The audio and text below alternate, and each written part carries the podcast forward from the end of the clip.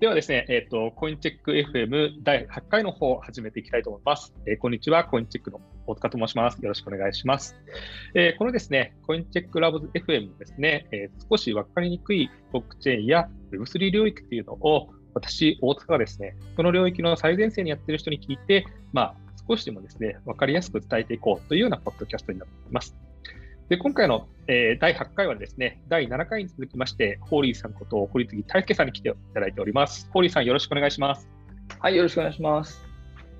ありがとうございます。ちょっとホーリーさん、あの、第7回の時とちょっと同じになってしまうんですが、ちょっと、はい、あの今回から聞いてる方もいるので、ちょっと自己紹介も含めてお願いできればと思います。はい、えー、よろしくお願いします。あの、ホーリーという名前で、えー、活動しております。あの、堀次大輔と申します。よろしくお願いします。で、まあ、僕は、あの、クリプトと違う仕事を、まあ、しているわけですけれど、まあ、2014年、4、5年ぐらいから、まあ、ビットコインとかの存在を知り出して、で、まあ、実際買ってみてとかっていうふうにして、で、えー、いろいろと勉強をしてみましたっていうふうになると、まあ、えー、まあ、ビットコインはもちろんだし、イーサリアムとか、えー、DeFi とかっていうところの可能性にのめり込んでしまって、えー、でも仕事の時間以外は、えー、そういったところのお勉強をするっていうふうに、まあまあまあ、この沼の中に入ってしまったっていう。で、今に、でそれが4、5年経って今に至るっていう形で、まあ、DeFi っていうところですね、に関しては、まあ、一人のユーザーとして、積極的に関わっていこうかなというふうに、えー、思ってます。で、まあ、シンガポールの、えー、DeFi プロトコルの開発チームの、えー、会話ネットワークというチームがあるんですけど、まあ、そこと、えーまあ、一緒に仕事をしたりとか、えー、はしていますね。はい。そんな形です。あありがとうございます。はい、そういう意味だと、1ユーザーといつも2014年ぐらいですかね、からずっとやってますもんね。あまあまあ、だからあの、えー、まあまあ本を読んで知ってるかなぐらいからスタートしたらもう結構古いですけど。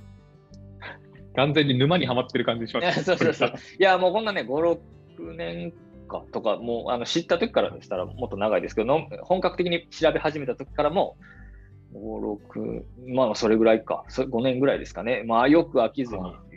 うん、それぐらい刺激の強い業界であることは本当確かですね。知的好奇心が満たされるような業界だと思います。いや私ももうそのぐらいからやってますけどひたすら学ぶこと多いですね。新しいことがどんどん出てきますよね。そうですね。あの驚きとか、はい、こんなことがあり得るんだっていう面白さ、これがね、尽きないんですよね。そうですね。いや、本当で抜け出せなくなりますよね。そうなんですよ。もうここの、この素晴らしさはね、あのまたもう皆さんにも知ってほしいですけど、まあ、本当に飽きないですね。そうですね。あの、多分僕らとか結構興奮してますよね。こんなこと出てくるな、みたいな感じが。そうですよ。もう知り尽くしたと思っても、あの、果てしないです。もう僕、 DeFi、DeFiって言ってますけど、僕の知らないリファイももう本当にたくさんあるので、僕のわからないリファイもたくさんあるし、もうそれぐらい、あの、もう、なんでしょう、えー、知識、あの、なんでしょう、頭脳と時間とかを少しでも持て余してる方はちょっと調べてみても面白いかなと思います、ね。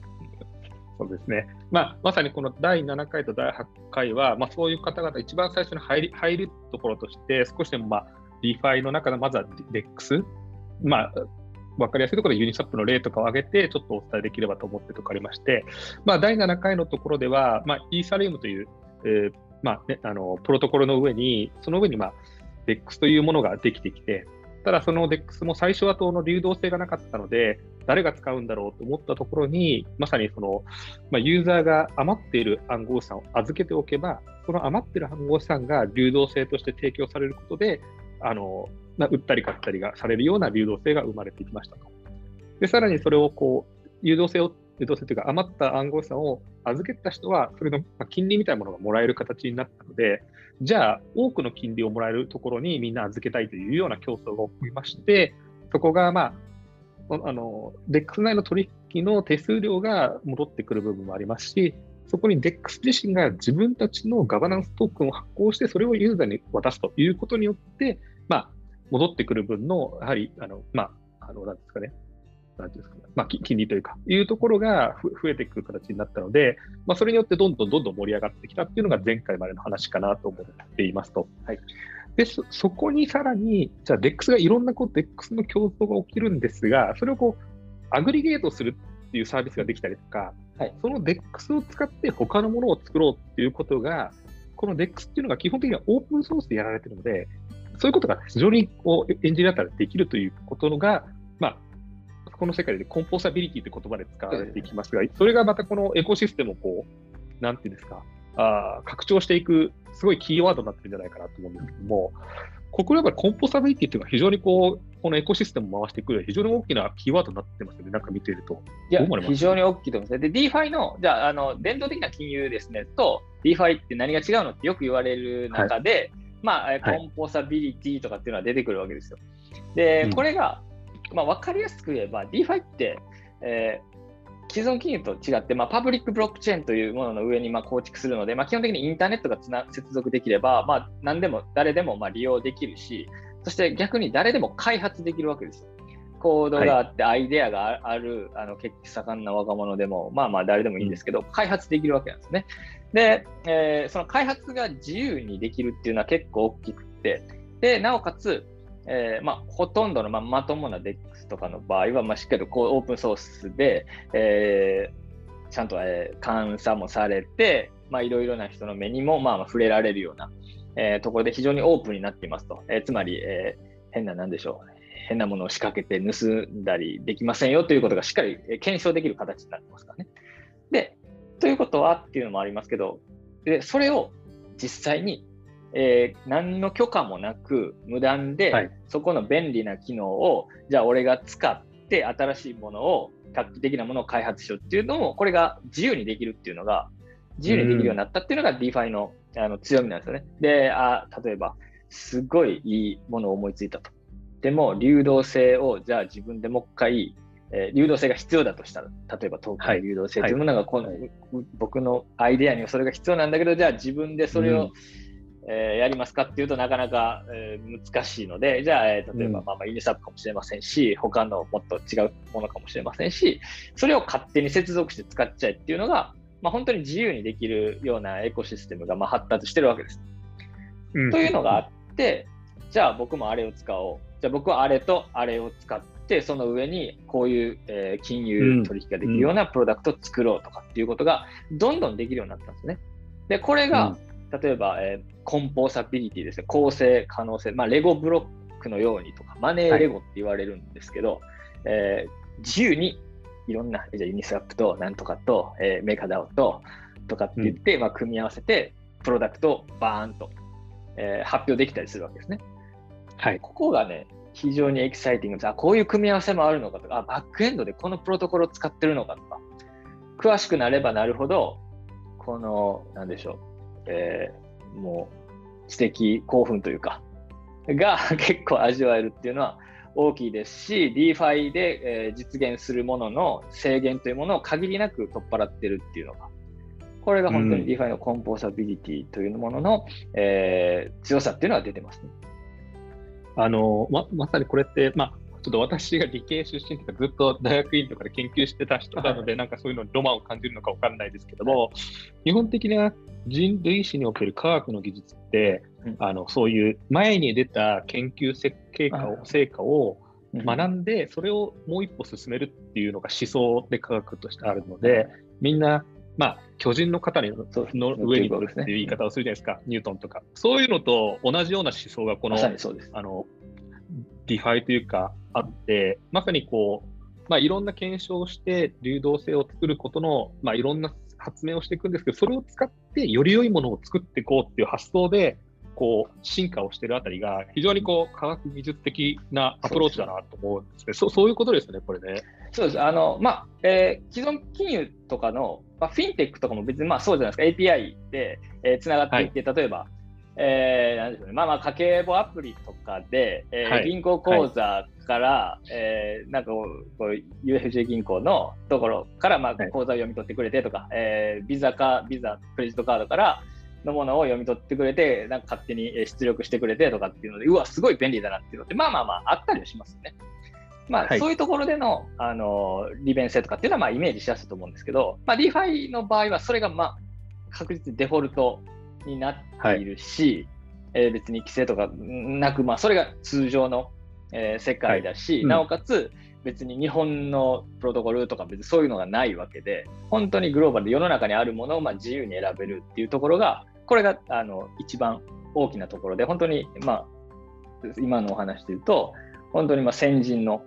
えー、うん、そして巨人の方の上に、えー、乗ることが普通というような形ではあったので、まあ、そこがね、やっぱね、成長スピードが速いっていうのは、まあ、コンポスタビリティっていうのはね、うん、やっぱりキーワードとして語られるゆえんだと思いますね、本当。そうですよね。やっぱりこれって、そのやっぱオープンソースのカルチャーというか、考え方が多分根底にあって、その自分たちが作ったものは、まあ、人類の英知とは言わないけど、みんなの知恵だよねっていう発想で、基本的にはなんかあんまりこう、一社が独占して特許権とかで守るという考えではなくて、オープンソースでみんなにどんどん出していいものを作っていこうよっていう、やっぱオープンソースのカルチャーが根底にあるのかなと思ってるんですけど、やっぱそういう形ですもんね。で、あの、まあ、DeFi を開発している人たちの一つの考え方として、透明性っていうのが、まあ、大きいんですよ。うん、で、オープンにしなさいと。え、で、あえてクローズドにして、え何かプロダクトを提供するってこともできますけど、まあ、まあ当然、あまり相手にされないと危ないですからね、そういうものは、えー、うんうん、政府からの、えー、保護とかもない分、もうもう非常に危ないということで、まあ、オープンに、えー、していくわけですけど、例えば、その、えー、コードがオープンになってますということだけでなく、えー、今、そこのプロトコルにはいくら入ってます、そして、えー、で、これぐらいのお金が入ってて、これぐらいのお金が何月何日に何出ました。とか、で、これは何とかっていうトークンを使っています。で、何とかっていうトークンを使ってるけど、そのトークンの、えー、状況を見れば、そのトークンは何々を担保にして、えー、生成されています。えー、これぐらいのイーサの価格がこれぐらいになったらこのトークンは危ないですとかっていうところまでが透明性が高いという意味合いで、はいはい、誰でもそのリスクの状況もまあまあ検証できるわけなんですよ。はい、例えば何かを何かを担保にして、えー、ステーブルコインを借りまくってるような、えー、やところとかあるわけですね。で、人がいて、でその担保価格が下落すると、えー、そのトークンのそのステーブルコインの価値って危なくなるんじゃないのっていうので、誰もが気にしないとダメですよね、本当は。そのステーブルコインを持ってる人たちは。はいうん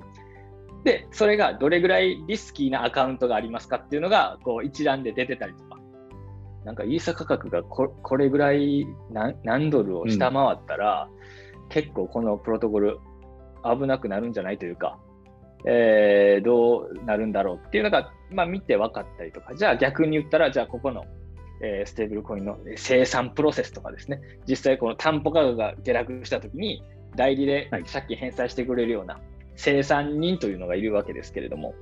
あのでそういう人たちがまあ利益を得られるような仕組みがあるからあそこをちゃんと狙って利益を得れば、システム全体としても、えー、安定性って保たれますよねとかそこまでが透明性が高い金融でこれが分かるわけなんですよユーザーが、まあ、もちろん勉強は必要なんですけど、でも既存の、まあ、伝統的な金融で、えー、問題があったのは例えばえー、いろんな、えー、保険を、えー、発行しますけど、はい、じゃあそれが本当に実現したときに全員に払えるぐらいの、えー、お金が企業にあるんですかとかっていうと、なかなか分かりにくかったりとか。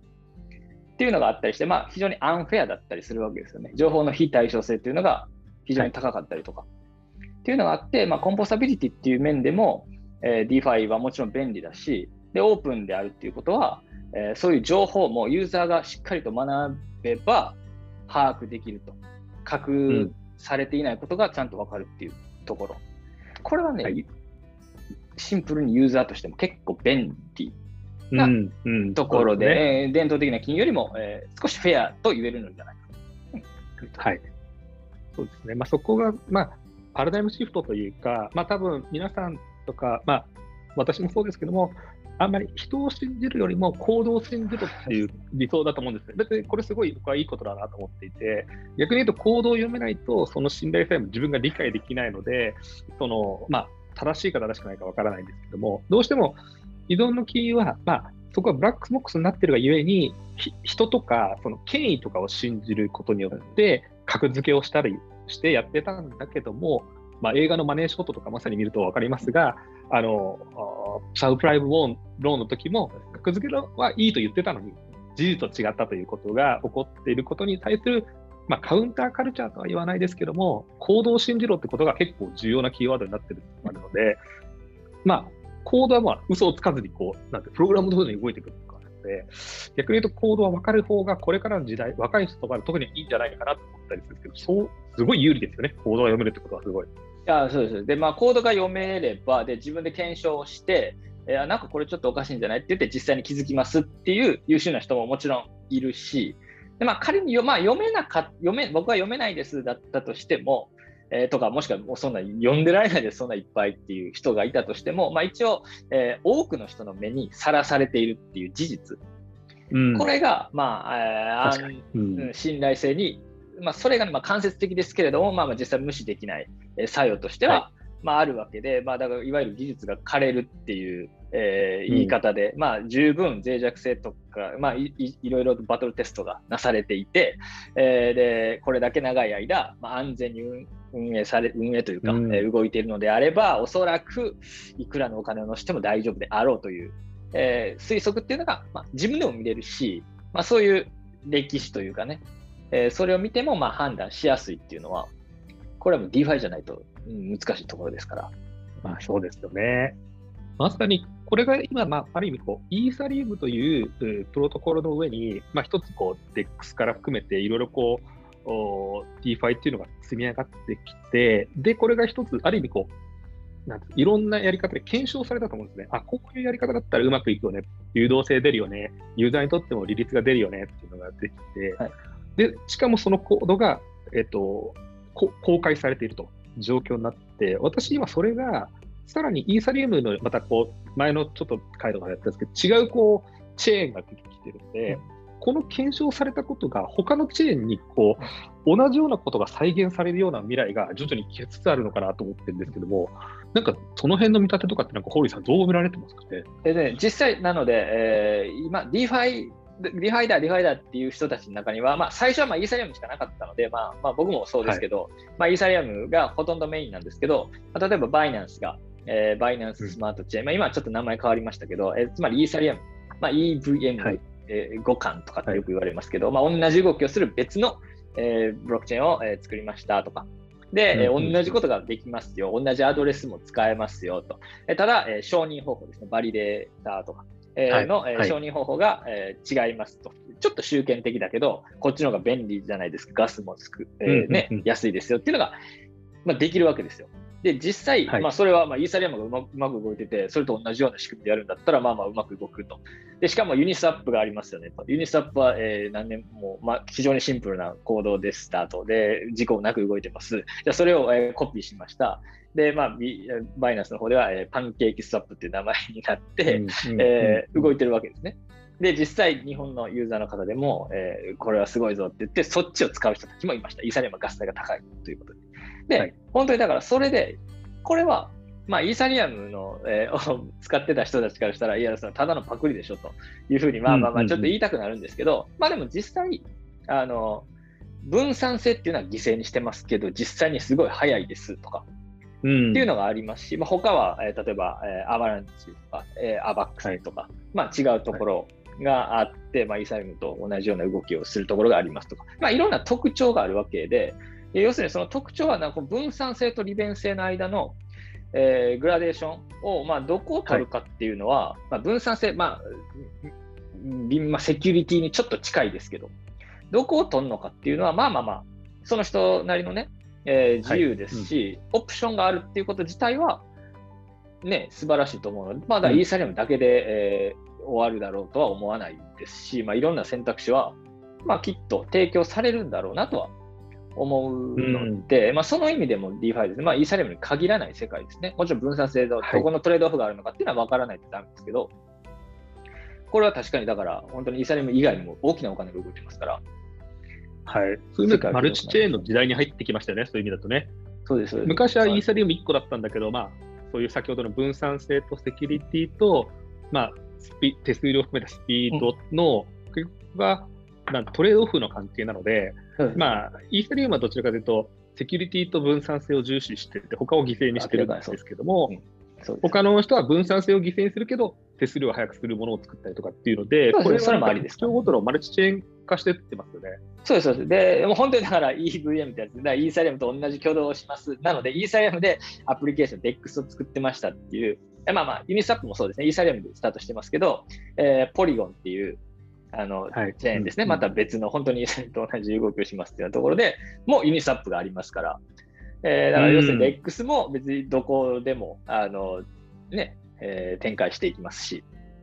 うん、とかもあればまたあの、まあ、ソラナとかってイーサレムとまた全然違う仕組みで動いてますっていうやつ、ところもすごい盛り上がってますし、でイーサリアムはイーサリアムでも、えー、じゃあセカンドレイヤーというものを作って分散性を妥協せずにやりましょうっていう試みもあるし、うん、だからもうね、ほぼそのユーザーのそこのトレードオフの、えー、選択肢っていう面では、もうほぼ0から100までもう揃い出してるんじゃないですかね、多分いや、これがあれですよね、あの先ほどの話、知的好奇心じゃないですけど、本当にいろんなものがどんどん進化を常に早くしていって、まあ変な話、来年どうなってるかなって僕らも分かんないですよね、僕はだからなるべくイーサリアムから出ないようにしてます。あの分かんない、情報重視もこれも難しいし、もうどれも中途半端になるっていうのはね、はい、えー、まあ、僕なりの見立てというか、見立てというか、僕なりの好みの問題ですけど、うん、まあ、やっぱね、お金が集まるのは、大金が集まるのは分散性の高いところに集まるっていうような、まあ、過程はまああるので、うん、当然、イーサリアム以外にもどんどんもう集まってるんですけど、というのがあるので、まあまあ、イーサリアムをまあ第一に見ようかなというのも、えー、考えとしてはありますね。まあ、でもそれは他の人からしたら、そこの、えー、ラインはこっちの方がいいから、ここのね、えー、マルチチェーン、ここのチェーンの方がいいっていうのもあるでしょうし。うん、なんか、流派みたいな感じですね。イーサリウム流派がありながら、ちょっと少し違った流派が出てきてて、こういう感じです。それがいいとかじゃないんですね、これ、ね。喧嘩してますけどね、みんな。そうそう。下流試合をこうしながら進化していくっていう感じ。みんな喧嘩しながら。あの、まあでもやっぱ全体的に成長していくっていうふうになるんだろうなと思いますね。見てるとね。まあそこら辺はまあ喧嘩というか、自分のところがよりいいと思ってるので、みんな。なので、まあ、ありますそれで切磋切磋琢磨しながら、喧嘩と議論ですね、議論。議論ですね、議論ね。議論が、ね、本当にみんな議論してますけど、本気でね。まあ、それだけでも、なんですか、人類で、まあ、これだけの私たちの今のお話聞いていただいても結構トーン上がってきますし、温度も上がってくるので、なんかぱり知的好奇心と、あそうするとスマートな頭の方々がやっぱりチャレンジしていって、進化を遂げていくっていう領域だなと思うので、まあ私も引き続きこの DEX の DeFi のところは常にこうウォッチしながら、まあそれをですね、どういう形で自分たちの事業にも展開してきたらなと思っていつつですね、多分進化のところは結構最前線にあるのかなと思ったりするんで、まあ、なんかもし、あの、初めて DEX 見られてる方がどの辺のこう面白みがあるかとか、まあお金の儲かるとかももちろんあるんですけども、なんかこう、知的好奇心的なところでホーリーさんがあれば、そこを最後あの教えていただきながら締めたいきたいなと思うんですけども。あ、DeFi に関する、あれですか、DeFi に関する面白いところっていうことですか、はい、はい、特にここを注目してるとか、なんかこういう点が面白いよみたいな。いや、まずね、やっぱりね、あの、一番は、DeFi が、DeFi がどんな世界を実現できるのかっていうことをまあまあ考えるのってやっぱ非常に大事だと思うんですね。うんうん、えー、まずそのパブリックブロックチェーンで作っていると、まあまあイーサリアムで言えばですけども、パブリックブロックチェーンで作っていて、で結局これが何の役に立つのかとか、まあ、ビットコインと、えー、まあ共通した部分がありますけど、だから、えー、まあ政府に対して、えー、政府からの、えー、圧力とかからまあ解放されますよとか、不当な凍結とか受けませんよとかっていう、まあまあまあ政治思想に近いような、まあまあ強い、えー、哲学がまあまあありますと。でまあ、それ自体で、まあえー、例えば、えーまあ、貧しい国というかね、えー、そういった人たちでも、まあ、政府が独裁国家でしたっていうところの人たちでも、はいまあ、いろんな金融手段を、えーね、解放できるんだよとかっていうメリットもあるし、まあ、それ自体は一番の DeFi の存在意義であるので、そこはね、えー、そそれによって実際に救われた人たちっていうのがいるんですよね。で、そこを見て、その事例を見て人類の進歩に、えー、浸るっていうこともまあ一番面白いですし、あとは、やっぱり、こう、今、無法地帯なわけで、いい意味でも悪い意味でも無法地帯なわけですよ。DeFi なんで、うん、えーはい、誰かが管理してないから。はい、ということは、はい、すごいアイデアで、えこん、うん、なんでステーブルコインで10%も年につくんですかというところの裏側を実際見てみたら、たくさんの勉強時間が必要ですけれども、あ、こんな組み合わせなんだって、これでやって、これでこんなリスクがあるんだなとかっていう、でもよく考えたのこんなことっていうことがありますし、まあ、それがまず面白い。で、あとは、えー、いろいろこれはダメな部分ですけど、まあ、ハッキングされます。ハッキングされます。で、えー、悪意のある攻撃、成功して何百億円とかっていう事件もあります。で、そこの、えー手口がすごく面白いとか、はい、まあまあ、ま面白がってはダメなんですけど、えー、例えばなんかフラッシュローンっていうのを使ってとか、はい、あの、はい、一瞬で返して、あ、丸1でこうして、丸2でこう、丸3でこうして、丸4でこうして、丸5で成功かとか、よく考えたなとかっていう、まあまあ、あんまり喜ぶことではないんですけど、まあまあ、そこの、うん、でじゃあそれを防ごうとする人たちの戦いとか、うん、そういうね、うん、ドラマがあるんですよね。えそういうのを見てるだけでね、もう、うん、10年は楽しめるんじゃないかなと思ってますね。あのリアル24みたいな感じですかね、本当にねここで起こっていることっていうのはね。いやもう一回一回映画化できると思います、本当に。そうですよね。それが本当に目の前でこう起きながら、あで、それを体制しながらより進化をしていくっていうところがまたエコシステム働いていくじゃないですか。そうです、そうです。ここがまたすごいですよね。オーシャンズイレブンみたいな、もっと規模の大きいのがもう毎回どっかで起こってるっていうか。そうですよね。ちょっとこの興奮がですね、我々伝わるのかっていうのはあるんですけど、我々はなんか常にこう接してるので、あのいつも私、暗号資産とかこれ系の話をしてると、あの暗号資産をやってる人とやってない人の温度差がすごいあること毎回ですね、あやばい、ちょっと自分たちが温度が上がってしまったなと思うんですけども。そうなんですよ、だからこの業界の人たちとしかしゃしゃべりにくいなっていうのは、まあまあ実際、まあね、今までもね、ありましたけどね。まあでもね。はい、まあそういう意味でも、この、なんですか、僕、コインチェックラボズやってるところも、そのって、やはりちょっと難しいじゃないですか。今のいろいろな DeFi の話とか難しいので、はい、できるだけこう、分かりやすく伝えていければと思いますし、それを、まあ、特になんですけども、先ほどおっしゃったように、えっ、ー、と、うん、誰かの許可がいるわけではないので、若い人ほどこう今から発展する市場だったりするので、チャレンジする可能性はあるような、まあ、 DeFi に限らないんですけども、このブロックチェーン領域があるかなと思ってますので、まあ、あの引き続き DeFi に限らず、いろんなブロックチェーンとか Web3 の内容をですね、コインチェック F でも伝えていければと思いましたので、あの今回ですね、あの DeFi に関して、 horyさんの方にいろいろ説明の方いただきました。 horyさん、本当ありがとうございました。楽しかったです。ありがとうございました。はい。ありがとうございました。失礼します。はい、失礼します。